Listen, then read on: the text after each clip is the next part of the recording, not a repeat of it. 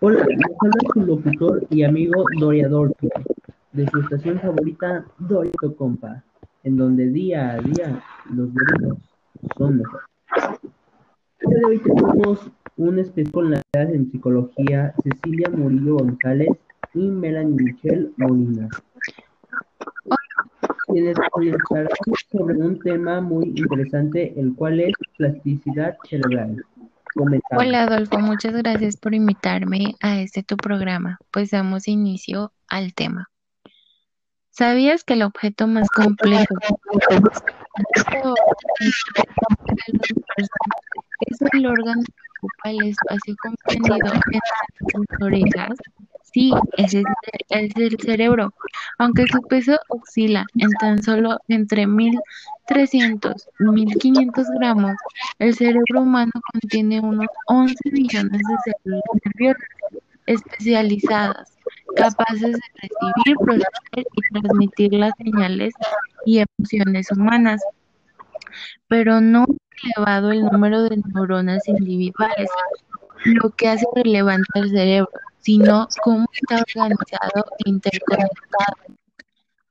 Muchos neurocientíficos han estudiado desde entonces este enigma. Robert Sperry, quien desarrolló una labor pionera sobre el desarrollo cerebral y sus funciones, por la que el biólogo estadounidense obtuvo el premio Nobel en 1981, plasmó en sus estudios en la década de 1950 que la conexión del sistema nervioso está completamente especificada en los genes del organismo. Después de realizar experimentos en el que las fibras nerviosas que normalmente conectan con la parte superior de la retina de los peces con la parte inferior del cerebro llamada óptico fueron desconectadas quirúrgicamente y reconectadas a la posición normal en el cerebro. Estudios posteriormente plasmaron algunas dudas acerca de la teoría de Sperry, puesto que se estima que solo las neurocortezas humanas tienen unas de sinapsis y el genoma humano tiene solo unos 3 a 5 billones de bits de información, por lo que algunos científicos moleculares y neurólogos han concluido que los genes humanos no tienen suficiente capacidad de almacenamiento, ellos solos para especificar todas las conexiones.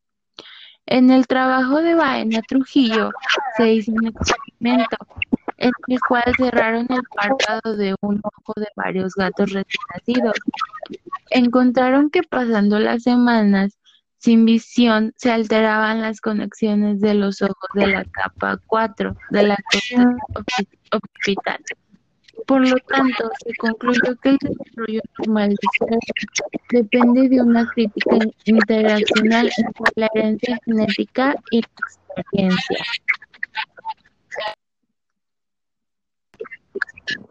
El término plasticidad cerebral expresa la capacidad adaptiva del sistema nervioso para los efectos de lesiones y modificar su propia organización estructural. La OMS define el término neuroplasticidad como la capacidad células nerviosas para regenerarse anatómica y funcionalmente, después de estar sujetas a patologías ambientales, incluyendo traumatismo y enfermedad. Perdón, perdón. Muy bien. Vamos a un corte comercial y continuamos, ¿está bien? Gracias, Adolfo.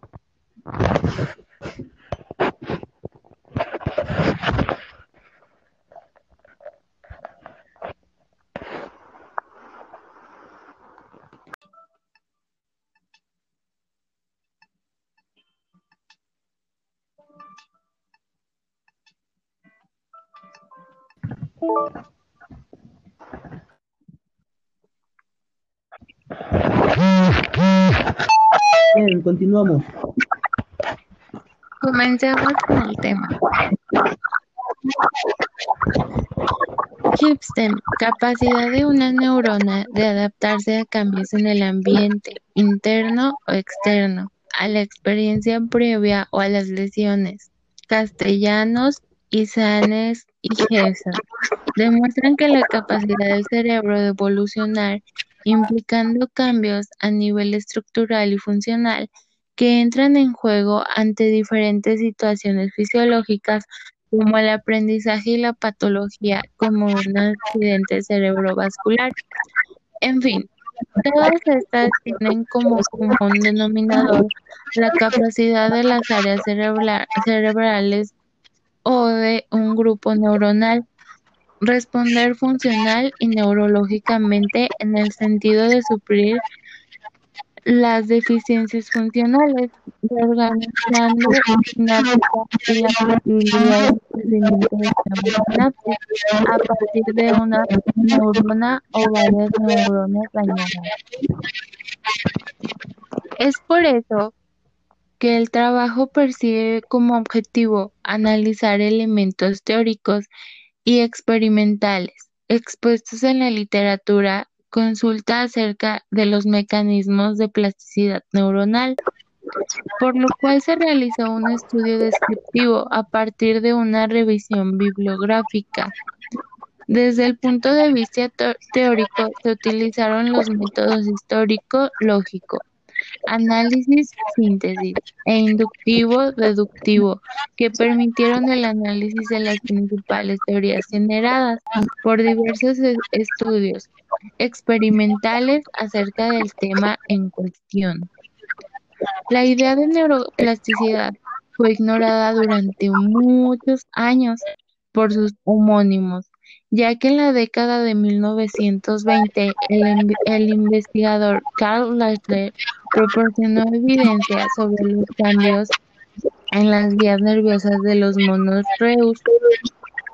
Diversos estudios experimentan que han demostrado la diversidad de factores en la plasticidad neuronal. Hubel demostraron que la oclusión de un en un reciente modifica la arquitectura de las columnas denominada ocular de la corteza occipital. Analiza 18 meses más tarde se comprueba cuando se aplica la técnica de autorradiografía después de la inyección de prolina marcando el ojo. Golden Reich desarrolló un experimento en monos a quienes afectó la recepción de la corteza frontal dorsal, tras lo cual permitió la continuación del desarrollo extraordinario hasta el nacimiento a, a 165 días post-concepción. Estos monos se sacrificaron de 2 a 5 años de vida y se encontraron alteraciones en la configuración externa del cerebro, con los surcos eh, ectópicos en la región frontal, temporal y occipital. Se respetaron las circunvoluciones periorídicas y rodeamiento de conexiones neurocentrales.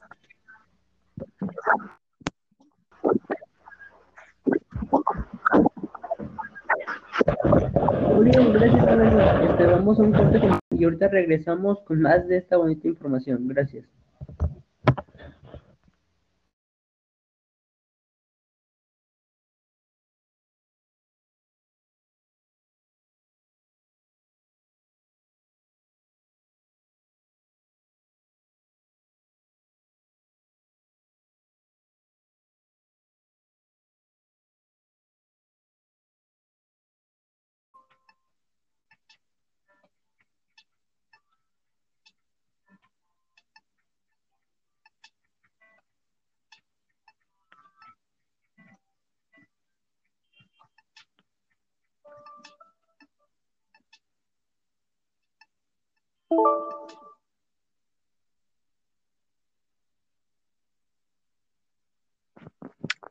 Seguimos con el tema.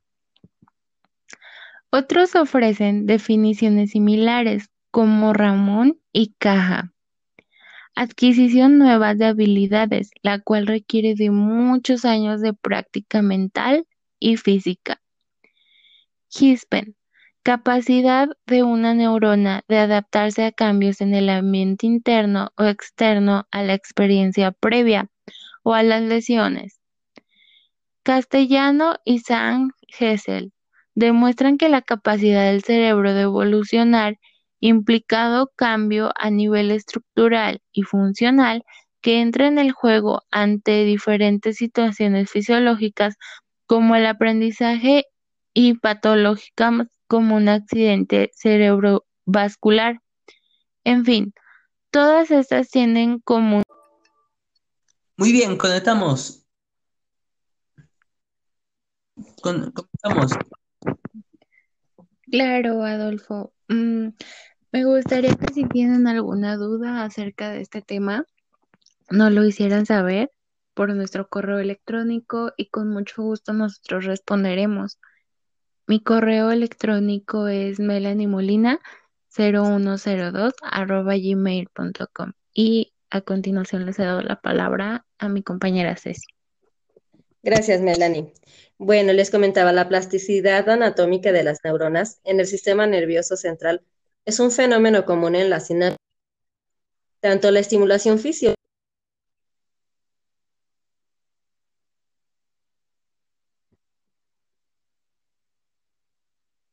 física del entorno pueden dar origen a cambios desarrollado principalmente en, en estudios relacionados con la memoria y el aprendizaje. Los cambios de duración variable en la función sináptica y con origen en estímulos externos que condicionan aprendizaje.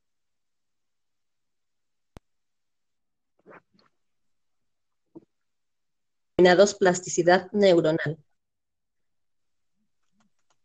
Ya prácticamente casi para terminar, bueno, ya se les mencionó lo que son nuestro correo electrónico para que de favor nos hagan llegar algunos comentarios, sugerencias o algunas preguntas que tengan relacionadas con el tema. Por último, bueno, la hipótesis de los cambios dinámicos fue propuesta desde 1922 por Forber, refiriéndose a que el aprendizaje implica una persistencia de actividad en cadena de neuronas interconectadas.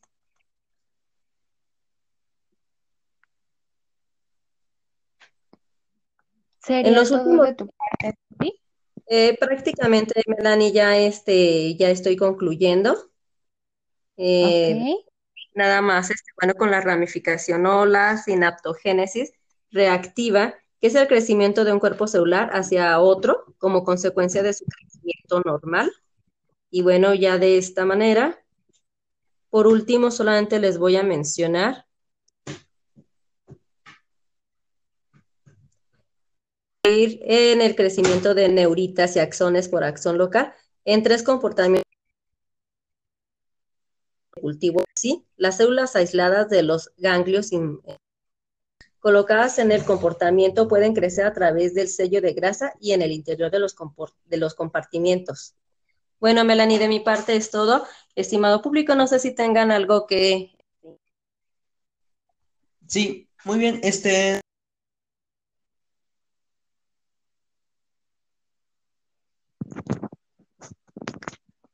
Han llegado no preguntas. su Gmail otra vez porque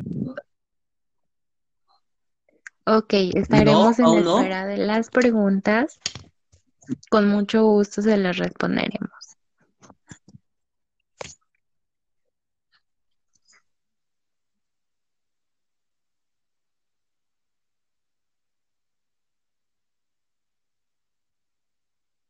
otra vez para que más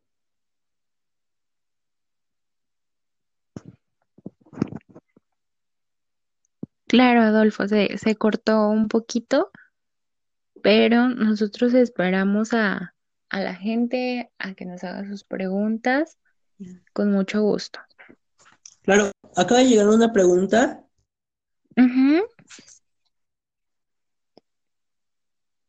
Cecilia, ¿qué dice? ¿Qué expresa el término plasticidad cerebral? Pero, pues muy bien, amigos, después de un corte comercial les diremos esta respuesta. Y gracias. Gracias a ti, Adolfo. Hola, regresamos. Así es. Bueno, una pregunta que expresa el término de plasticidad cerebral. Bueno, el término plasticidad cerebral expresa la capacidad adaptativa del sistema nervioso para minimizar los efectos de las lesiones a través de la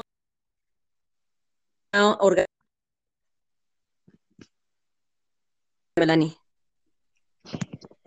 Bueno, este, a, a mí también me llegó una pregunta que es qué es la ramificación o sinaptogénesis reactiva. Bueno, pues te comento, es el crecimiento de un cuerpo celular hacia otro como consecuencia de su crecimiento normal. Te cedo la palabra, Ceci. Gracias.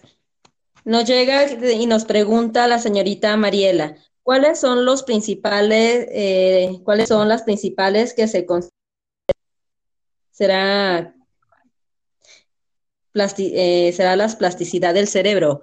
Este, nada más que no nos completa la plasticidad del cerebro en desarrollo y en adultos.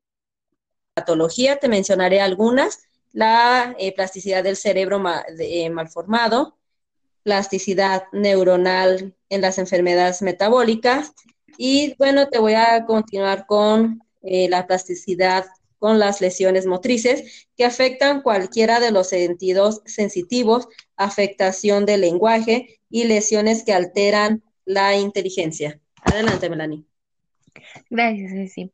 Bueno, nos pregunta el señor Antonio, ¿qué es la ramificación colateral? Son procesos axonales nuevos que han brotado de un axón no dañado y crecen hacia un sitio sináptico vacío. Te cedo la palabra, Ceci. Gracias, Melanie. Me pregunta el señor Gustavo, me pregunta y me dice, ¿en qué conceptos se han desarrollado la plasticidad sináptica? Bueno, mire, señor Gustavo, eh, se ha desarrollado principalmente en estudios relacionados con la memoria y el aprendizaje. Sí, Ceci, muchas gracias. Melanie. Ah, bueno, bien, me pregunta la señorita Irene, ¿cómo se clasifican los diversos tipos de brotes accionales? Bueno, Irene. Bueno.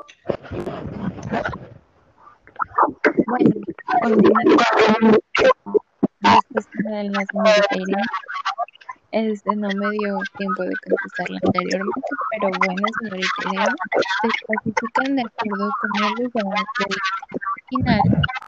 Brotes nodales nacen de los nodos de las fibras mielinizadas te cedo la palabra, Ceci.